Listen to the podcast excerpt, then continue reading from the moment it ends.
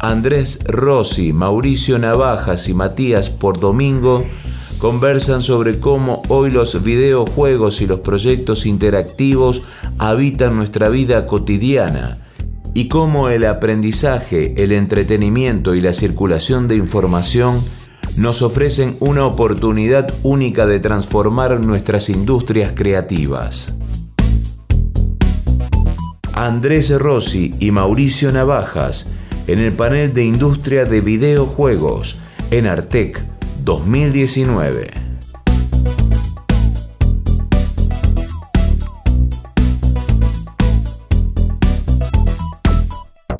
Bienvenidos al espacio de la industria de los videojuegos. Hoy los videojuegos y los proyectos interactivos habitan nuestra vida cotidiana, desde niños, jóvenes hasta adultos mayores. El aprendizaje, el entretenimiento y la circulación de información nos ofrecen una oportunidad única de transformar nuestras industrias creativas. Los videojuegos hoy son los protagonistas. Con ustedes, Mauricio Navajas y Andrés Rossi. Mauricio, Andrés, muchísimas gracias por sumarte, sumarse los dos a, Artec, ambos eh, integrantes de ADVA, también los dos vinculados a la industria del videojuego, eh, tanto desde el, perfil empresario como también desde lo académico. Así que justamente esos dos ejes van a ser los que vamos a estar recorriendo en esta charla, lo que tiene que ver con la industria del videojuego y también, por supuesto, conocer los espacios de formación y cómo esto también eh, tiene mucho de inserción académica, por suerte, eh, en la actualidad educativa. Así que el recorrido de la charla eh, justamente pasará por ahí, por conocer la industria y conocer los espacios que tenemos de, formación en torno a los videojuegos. Por supuesto, vamos a tener una, una instancia en la cual ustedes pueden hacer preguntas, que incluso la gente que está siguiendo la transmisión a través del streaming de Artec puede ya enviarnos sus, sus, preguntas, sus consultas, tanto para Mauricio como para Andrés. Gracias por, estar. Si les parece, como para, para, ponernos en tema, los invito a que nos presenten de alguna forma eh, la radiografía de la industria del videojuego en Argentina, justamente desde la Asociación de Desarrolladores de Videojuegos de nuestro país. Bueno, antes que nada, eh, repitiendo un poco, eh, gracias, gracias la invitación a Yupa, gracias por, eh, por, este espacio, gracias por fomentar la industria de desarrollo de videojuegos, darle cabida, digamos, acá en la región del sur de Argentina.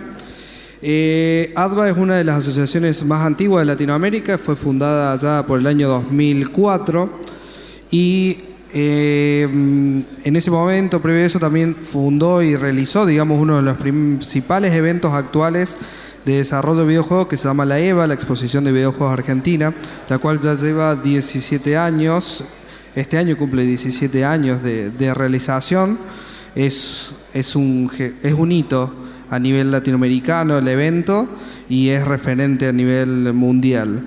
Eh, la asociación, eh, como se ve, esos son datos estadísticos, tenemos más de 140 asociados eh, a lo largo y lo ancho del país. Eh, como se ve, bueno, se va a ver un poco, pero si ven los años de inicio de actividad, se ve un crecimiento muy grande desde el 2015 al 2019, un 52% de nuevos emprendimientos, en donde se ve que desde el 2014 eh, principalmente hubo un cambio radical en la industria de desarrollo de videojuegos nacional. Eh, el 2012 el cepo cambiario creó una fracción, cambió radicalmente la forma en cómo desarrollamos videojuegos. Teníamos más empresas de, que hacían outsourcing de videojuegos, o sea, brindaban servicios al extranjero. Y eh, ese cepo cambiario transformó a que si queríamos realmente construir una, una industria exportadora de IP propias, teníamos que hacer nuestros propios productos. Y desde ahí las empresas fueron escalando, empezaron a haber distintas actividades desde la asociación, en donde eh, se potenció mucho la federalización de la misma, que quedó principalmente, fue una de las políticas del expresidente, que acta es Andrés Rossi, y empezó un crecimiento que se ve transformado en el, en el gráfico de la izquierda, Antes estaba todo concentrado principalmente en Buenos Aires, ese 63%, antes era un 83%. Y hoy en día ven el crecimiento principalmente en la región centro, pero que pronto esperemos que se vaya traduciendo a lo largo del país. Tenemos un estudio en Tierra del Fuego, hay gente freelance que hace juegos desde Comodoro Rivadavia. Seguramente en distintos lugares de Patagonia debe haber gente, pero a través de la visibilización de la industria es que esa gente se empieza a conectar, se conecta, arma sus pequeños eh, juegos, estudios y los, y los publica, lo cual internacionaliza la industria y la federaliza.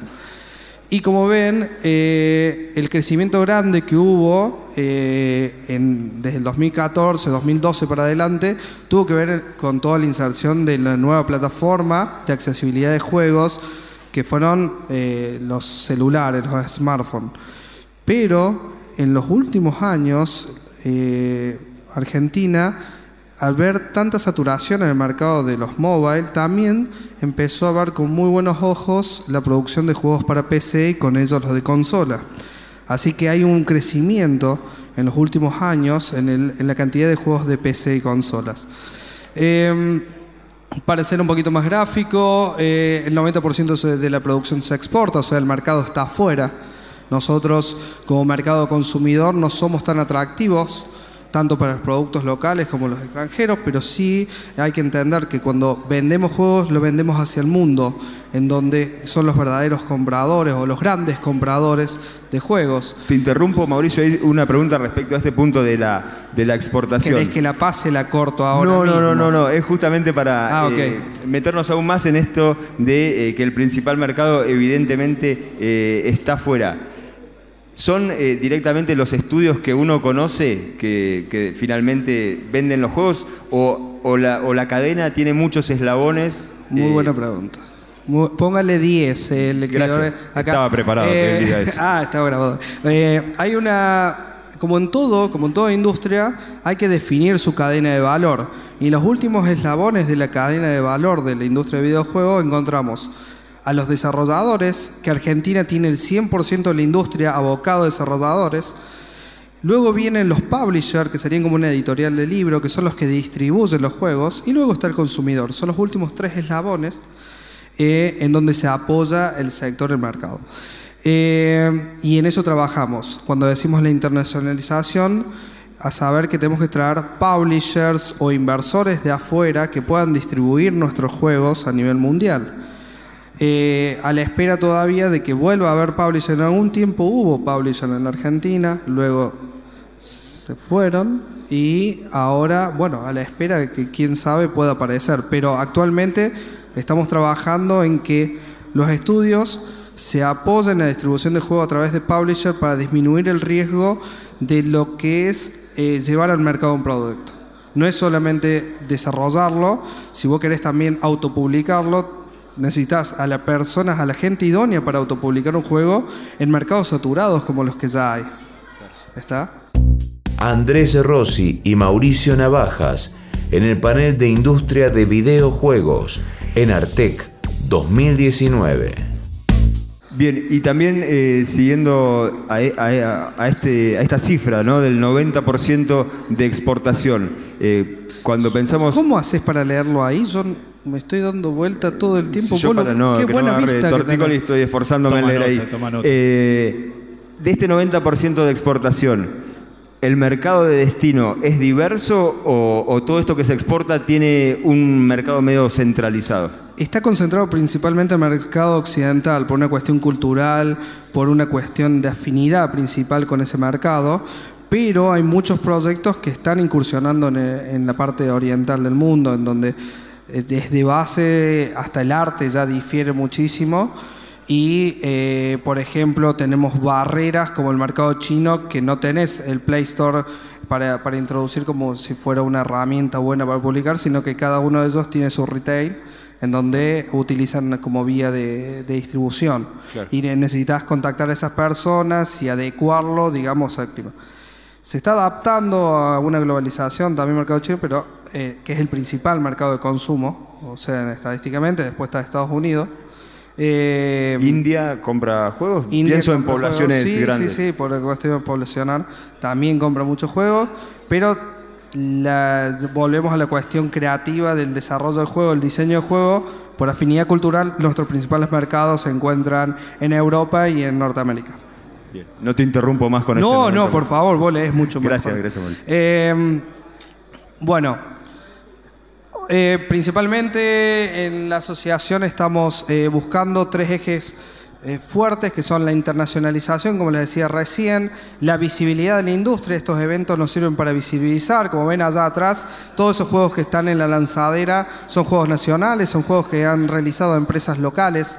eh, y la profesionalización, estar bajo un marco de una institución académica y brindarles, profesionalizar, porque hay que mejorar la calidad de los productos para que escalen y escalemos a nivel mundial.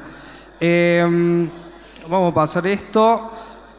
Eh, cuando decías, eh, creo que me pasé una de más, cuando hablábamos principalmente de el crecimiento de la industria en los datos estadísticos los últimos cuatro años, eh, tuvimos un crecimiento muy grande, el cual necesitamos trabajarlo y traducirlo en desarrollo, en hacer una meseta, en donde no tenemos que volver al estadio cero anterior, tenemos que seguir construyendo a través de esta meseta hacia adelante. Y para hacer esa meseta tenemos que trabajar muchísimo en mejorar los productos. Te quería consultar si la industria del videojuego tiene algún tipo de incentivo, ya sea impositivo por parte del Estado, pensando que es una industria creativa y nueva. Eh, a nivel nacional tuvo en su momento, eh, por, gestión y por, por gestión de ADVA, tuvo la posibilidad de estar dentro de lo que es la ley de software, eh, donde tuvo herramientas de financiamiento en su momento. Y a partir del año pasado trabajamos en todo lo que fue la presentación de la Ley de Economía de Conocimiento, una nueva ley que se presentó, que ya tuvo su primer media sanción en diputados, en donde textualmente eh, nombra videojuegos y le da una, un marco legislativo, lo cual hace que la ley, que hace una ley principalmente, Eh, no importa el gobierno de turno, ¿ok? La ley va a estar y el apoyo al sector va a seguir estando. Entonces es importante la aprobación de las leyes para proyectar al mediano y largo plazo y no pensar que por alguien de turno que esté apoyando el sector, que después de los cuatro años, tres años, lo que fuese, se pueda llegar a ir eh, y pueda modificar, digamos, la ecuación. Entonces las leyes son importantes de apoyo. Luego también trabajamos en- provincialmente, por ejemplo en Córdoba, en la ley audiovisual de Córdoba, en donde reconoció, fue la primera en reconocer industria videojuego, también dándole fomento y promoción.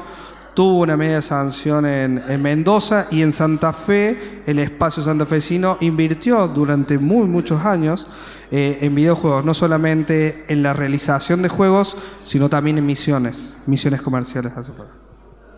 Bien, eh, quería preguntarte, Andrés, respecto a, la otra parte de esta charla, que tiene que ver con la posibilidad de educarse dentro de una industria que uno eh, a primera mano se imagina compleja, que se imagina que, tiene que ver con la programación, con el arte, eh, con, el hardware también, que tiene mu- muchas combinaciones para poder llegar a, un producto final. Hoy en la Argentina eh, los videojuegos también son materia de- del ámbito académico.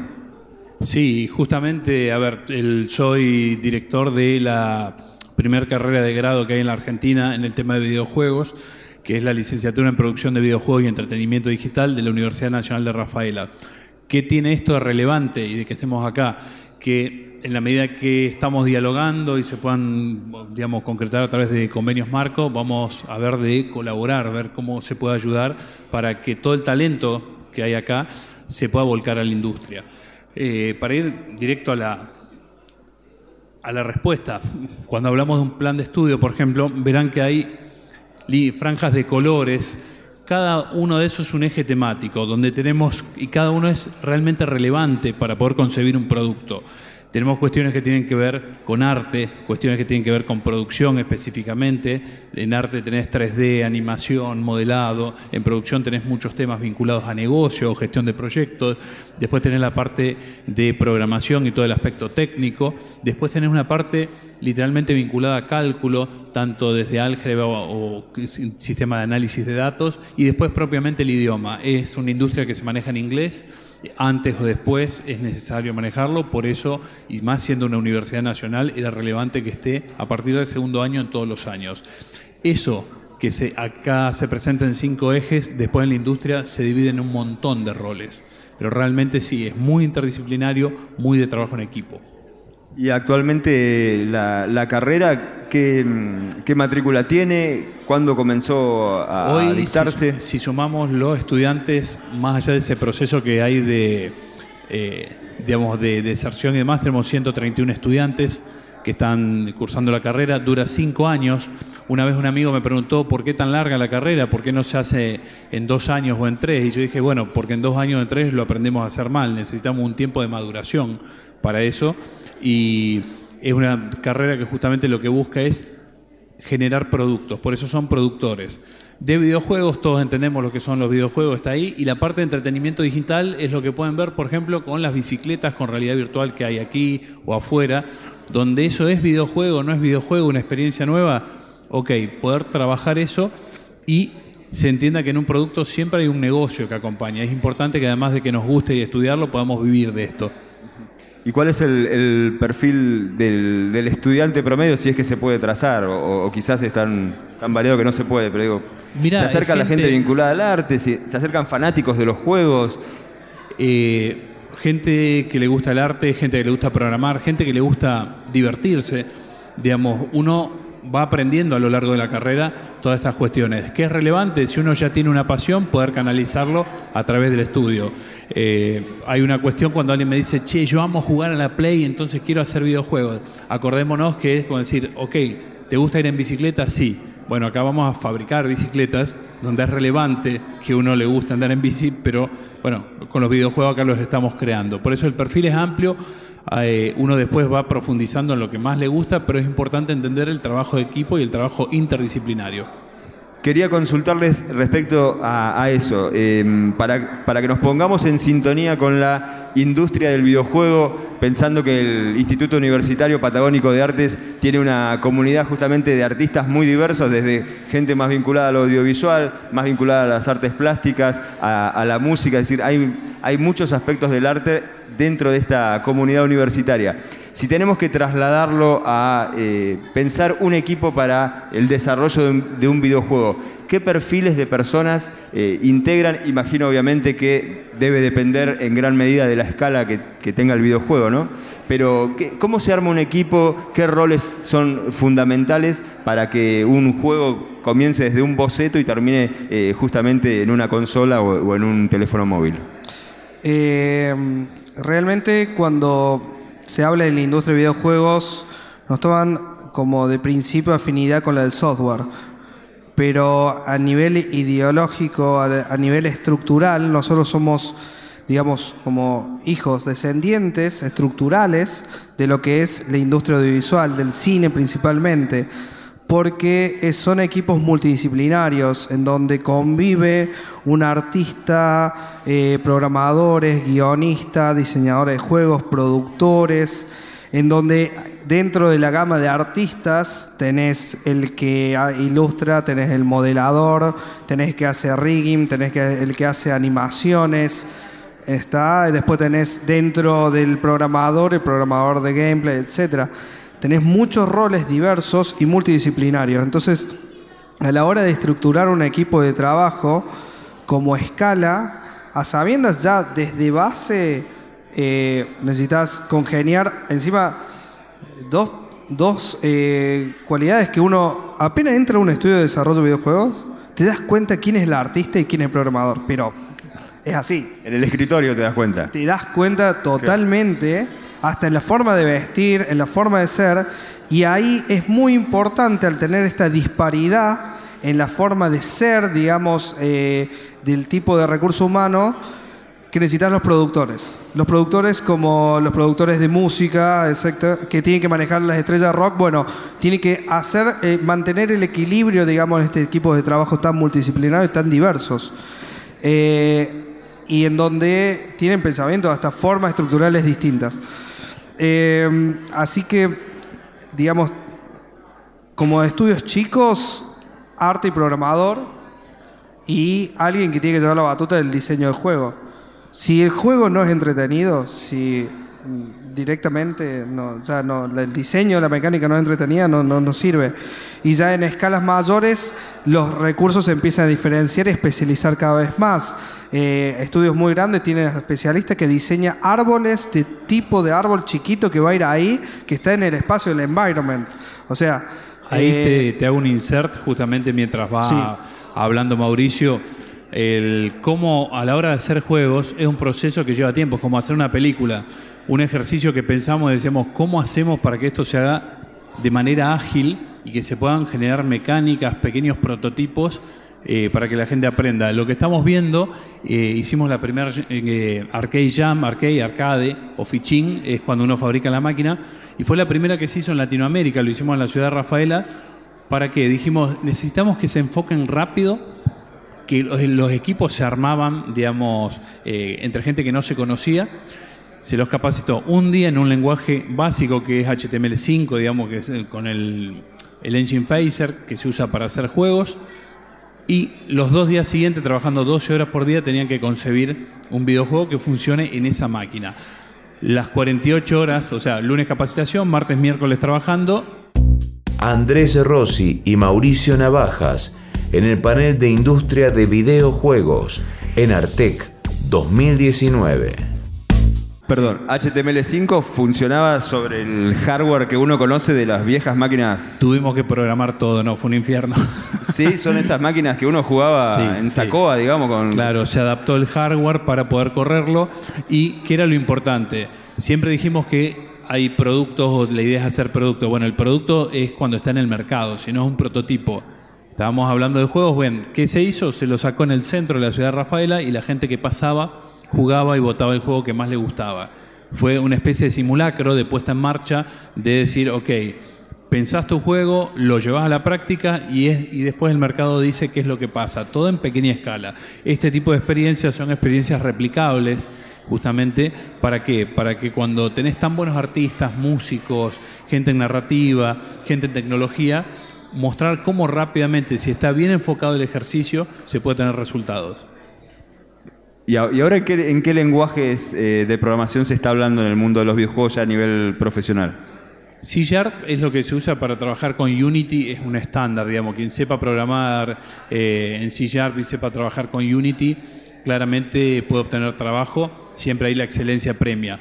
Después lo que es Phaser con HTML5 y demás, es código, digamos, hecho a mano, vieja escuela, pero es sencillo de aprender. O sea, pasó en este ejercicio que había dos amigos, yo estaba parado al lado, por eso lo sé, y no sabían programar, y uno fue a la capacitación y el otro eligió no ir. Y cuando vio el resultado al día siguiente, le dice, pero vos no sabés programar. Le dice, sí, no sé, fui entendiendo, me dijo el de al lado, me ayudaron y acá está el resultado. Y esa decisión de estar o no estar, como quienes están hoy en la charla o quienes no están, generó un abismo en solo un par de horas. ¿Por qué? Porque uno ya estaba trabajando, haciendo un prototipo, y el otro simplemente no conocía ni cómo se encaraba. Repasamos algunos de los ejemplos que, teníamos. Eh, te, comento rápidamente. Si ven allá atrás, en la segunda pantalla, hay un juego que se llama Ethereal, que lo ven ahí. Ese eh, ganó este año, el 2019, esta es una versión anterior que tenemos en la lanzadera, eh, ganó en los IGF, que son los, los premios independientes a nivel mundial bajo el marco de la GDC, la Game Developer Conference. Y ganó el premio del público, o sea, un juego argentino por segunda vez a nivel mundial, hace, ¿cuánto fue? Daniel fue en el año... Hace cuatro años creo. Eh, aproximadamente, ya habíamos ganado otro premio. ¿okay? Bajo el marco del principal evento de desarrollo a nivel mundial, Argentina fue reconocido por un juego que está realizado por un mendocino y por un platense santafesino del sur, porque del sur, vivió en Santa Fe y ahora vive en La Plata. Eh, y que realmente ha, ha, roto directamente bastantes espectros. Y si lo ven es un juego que parece simple, pero tiene un nivel de creatividad, diseño, música, hay que jugarlo con música, es muy interesante. Algo importante de eso, eh, los chicos que trabajaron en el proyecto fueron parte de mi primer videojuego publicado, que es un programa que creamos desde ADVA para mentorear. O sea, vos decís, yo arranco, tengo una idea, pero necesito que me acompañen. Bueno, ese fue uno de los proyectos seleccionados, nos puso muy contentos, primero porque es gente amiga y segundo porque ayudamos desde lo germinal para que ni siquiera es más, ni siquiera había eventos como este en Mendoza.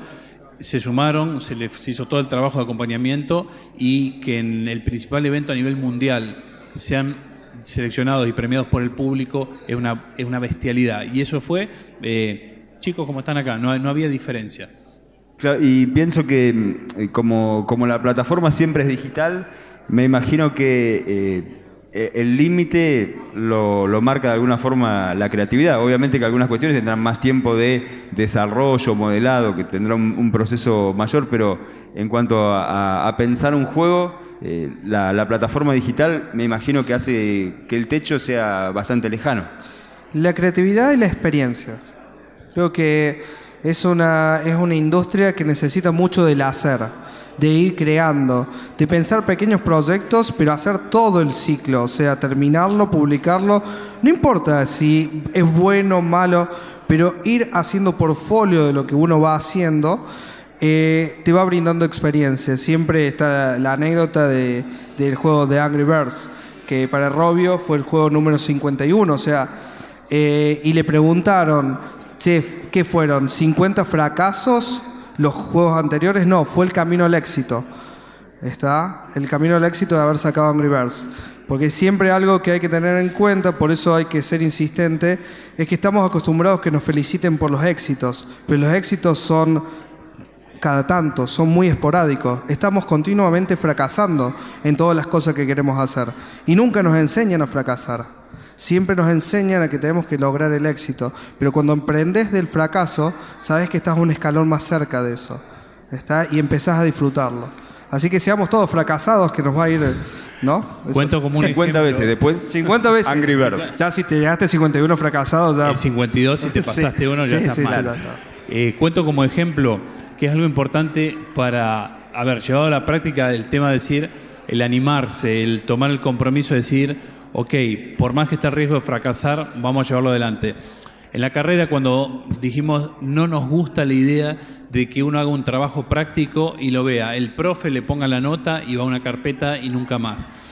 ¿Qué planteamos? Que es una industria que se basa en productos, entonces la unidad de medida para saber cómo evoluciona la carrera uno como estudiante es qué producto hice.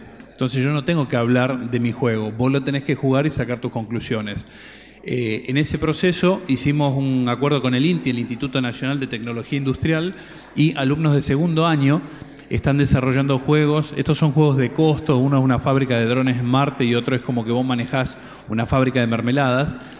Y el Instituto Nacional de Tecnología Industrial está usando, digamos, esto está en etapa final, los va a empezar a usar para capacitar emprendedores, empresas, y pasó algo muy interesante, que los chicos al principio decían, che, esto lo tendríamos que haber hecho dentro de un año, y cuando se termina el proyecto, fruto del aprendizaje, todo el estrés, fue todo un proceso de aprendizaje para ellos y para nosotros, dicen, no, la verdad que si hubiésemos esperado un año, esto era tan distinto a lo que pensamos que igual iba a ser un desafío nuevo. El tema era animarse a decir, ok, vamos a llevarlo a la práctica, vamos a trabajar en equipo y vamos a hacer que guste, porque que sea un juego no significa que es divertido.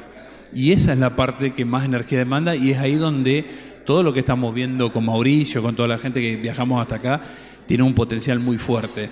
Acá el arte, el talento, la, creatividad está presente en todos lados. Hoy lo vimos a la mañana y ayer en las aulas, donde en cada aula vos tenés un mundo narrando una historia a su manera.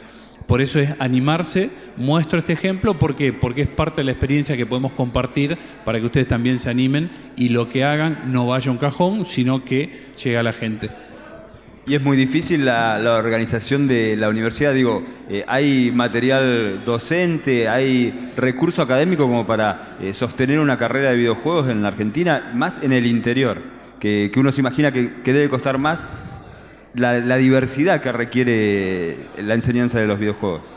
Es un desafío, es un desafío donde se forman los docentes a la par porque, digamos, hay cuestiones de formación continua. Vos aprendiste algo y hay una tecnología nueva dentro del el año que viene y va cambiando, pero la respuesta es sí, porque acá hay una cuestión que es importante y es el paradigma de concebir un producto. Si nosotros nos ponemos de acuerdo que vamos a fabricar esta copa, acá hay gente que sabe soplar vidrio, hacerlo, bueno, pero después hay que hacerlo. Yo siempre digo, si dieran, nos dieran a nosotros la fórmula para transformar el plomo en oro, todavía lo tenemos que hacer. Y el verdadero aprendizaje, o sea, el verdadero, la transformar el conocimiento en experiencia es haciéndolo. Entonces, sí están las capacidades, sí hay formación que acompañamos, o vienen docentes de otros lugares, o hay masterclass, o hay eventos, pero el punto está en cuando todo eso pasa y estoy yo con mi equipo, ¿qué juego hago? Bien, vuelvo al, ámbito de, la industria para consultarte si eh, este auge de, la tecnología móvil eh, hizo que, ese sea el nicho a futuro, eh, si, hay que pensar en multiplataformas, si desde su origen se concibe al juego pensando en qué dispositivo se va a jugar o ya hay que tener una cabeza más multiplataforma para al momento de arrancar. Eh, mira, hace un par de años te podría decir eh, que sí, digamos, era un, tenías, digamos, un, océano azul que rápidamente se transformó en océano rojo de mercado, se saturó rápidamente porque se bajaron las barreras de poder desarrollar juegos a la, creación de engine para eso, Construct, eh, Unity, eh, Game Maker, etcétera brindaron, digamos, soluciones más rápidas para poder publicar juegos. En su momento era eh, Java, Flash, o sea, donde podías publicar juegos y se vendían rápidamente. Pero el mercado se llevó a una saturación, lo cual ahora imaginar que el negocio es hacer un juego multiplataforma es no entender el negocio. hay que saber modelar los negocios, hay que saber cuál es el público objetivo que puede llegar a consumir ese juego que tenemos. En base a entender cuál es la propuesta de valor de la idea que queremos desarrollar como juego, como tal, nosotros podemos determinar ese público objetivo y tenemos que ser bien específicos, tenemos que ser bien focalizados.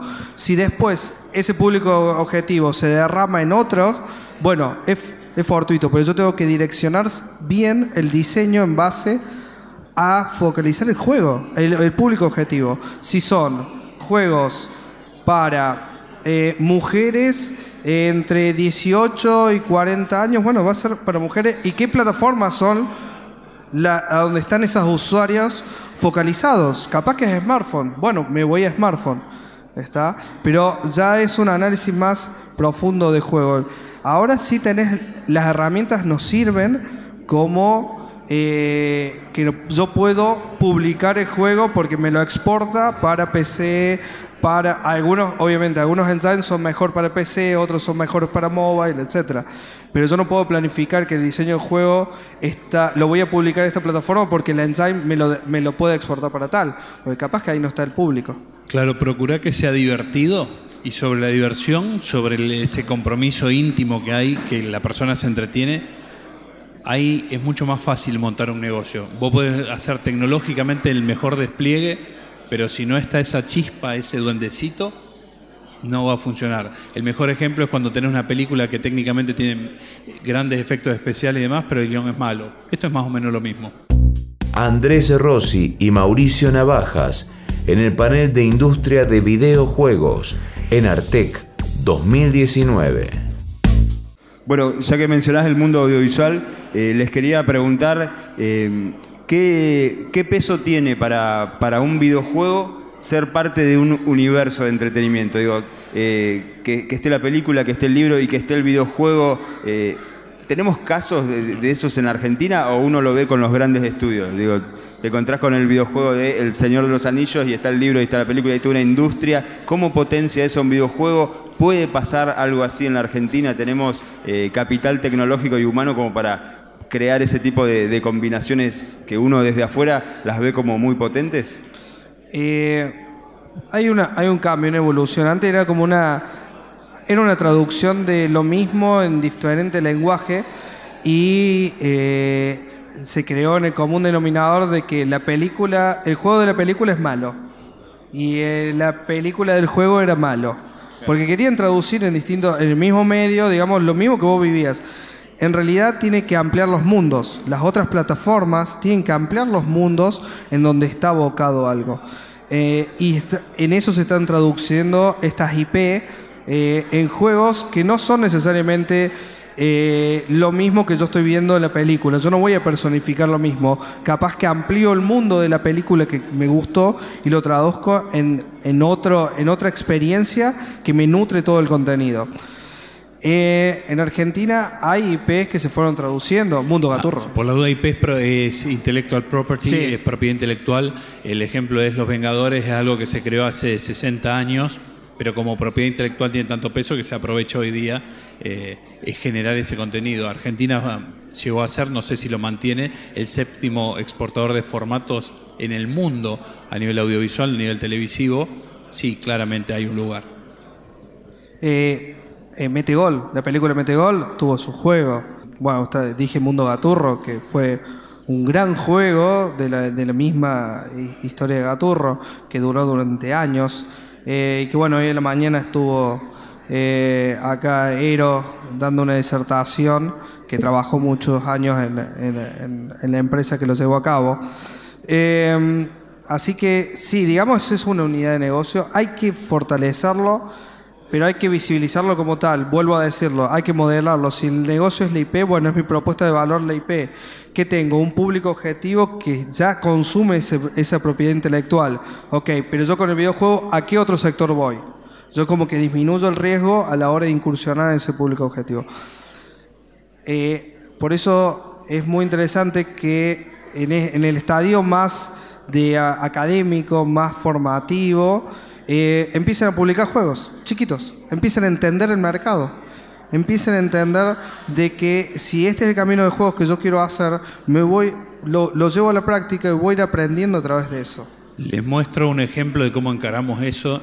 Bueno, acá paso rápido, donde, como acá en Artec, en Rafaela también hacemos una exposición de videojuegos de Argentina, pero esto lo pasamos para ir directamente a lo concreto. Bueno, viajar es importante, conocer qué está pasando, es un privilegio el que se tiene de que acá haya un evento. Esto es cuando viajamos a la EVA que se hace en Buenos Aires, pero a lo que iba, eh, la ciudad de Rafaela tiene una historia con el automovilismo muy grande. La primera carrera que hizo el Club, Atlético de Rafaela se hizo hace 100 años, se va a celebrar ahora, y eso dio la base a las primeras 500 millas de Argentina. Eso que ven ahí, como tienen ustedes un green screen acá en los, eh, las instalaciones de IUPA, es algo que estamos trabajando con la Universidad de San Martín, donde eso que está grabado ahí van a ver narrativamente en lo que se convierte y esto es un ejercicio de empezar a construir nuestros héroes locales.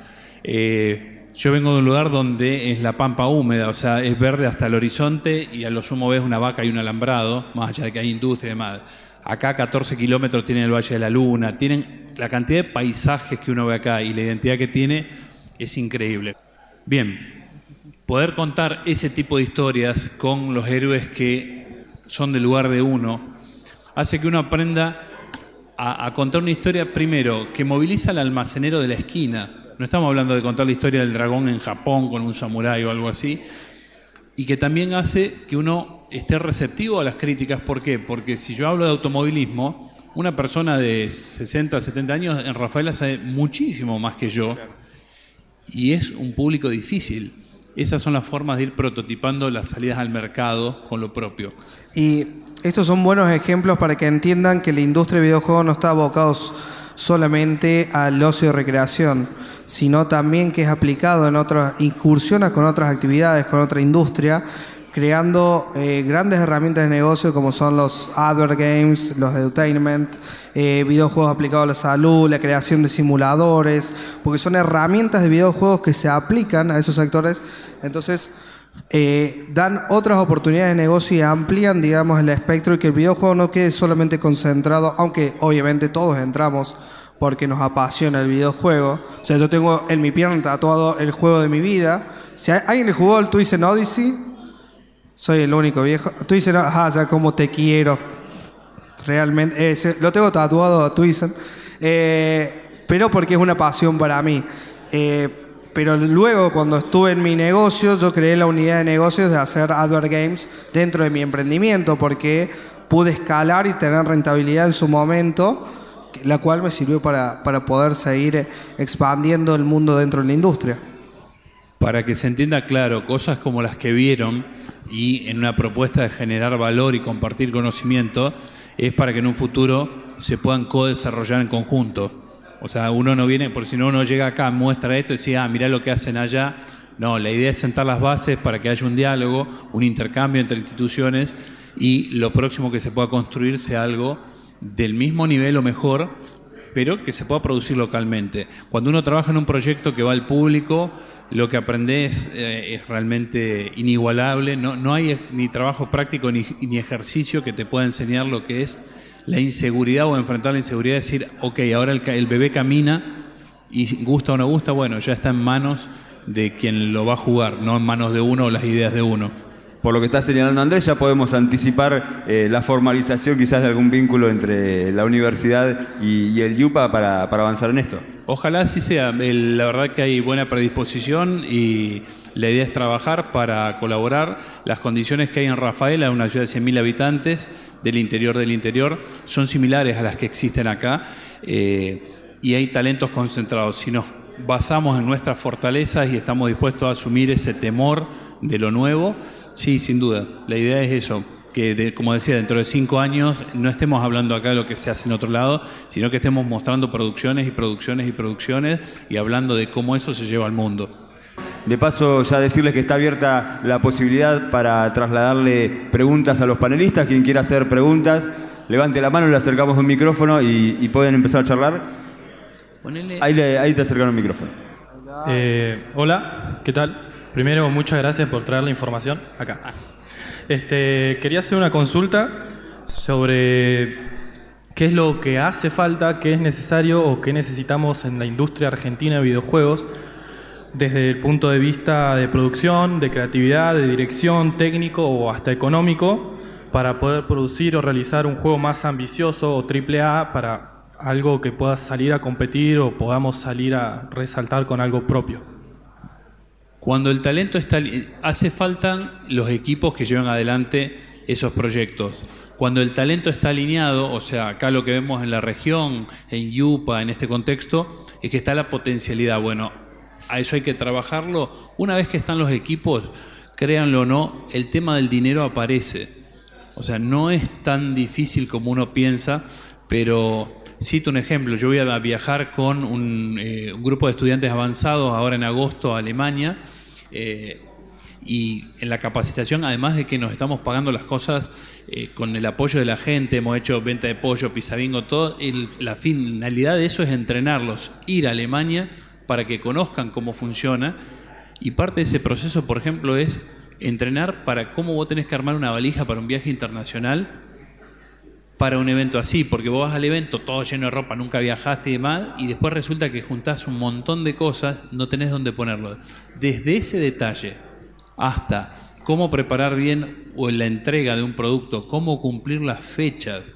La rebeldía argentina con cumplir las fechas es increíble. O sea, nos encanta llegar tarde. Bien, es una industria que funciona en tiempo y forma. Eh, trabajando esos aspectos, la creatividad y lo que se tiene, por ejemplo, en estos lugares, es suficiente.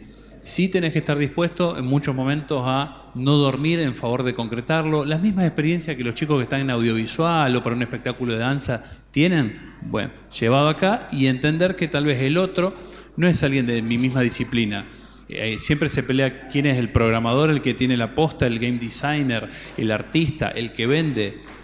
La verdad que no, es trabajo en equipo. Si trabajamos estas cuestiones, va a funcionar. Nosotros no estamos acá porque seamos iluminados.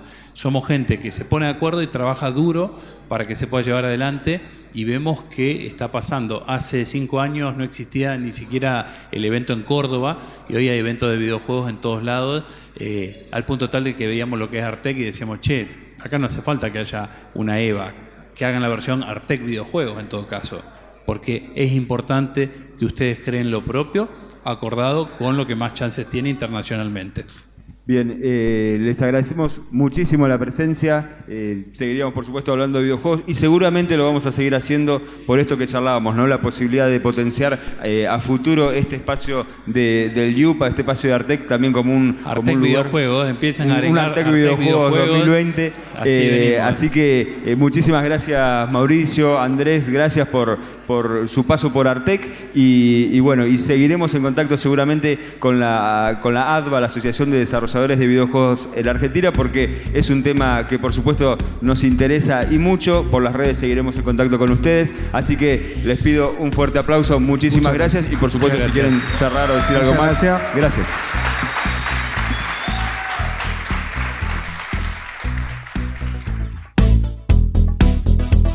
Andrés Rossi y Mauricio Navajas en el panel de industria de videojuegos en Artec 2019.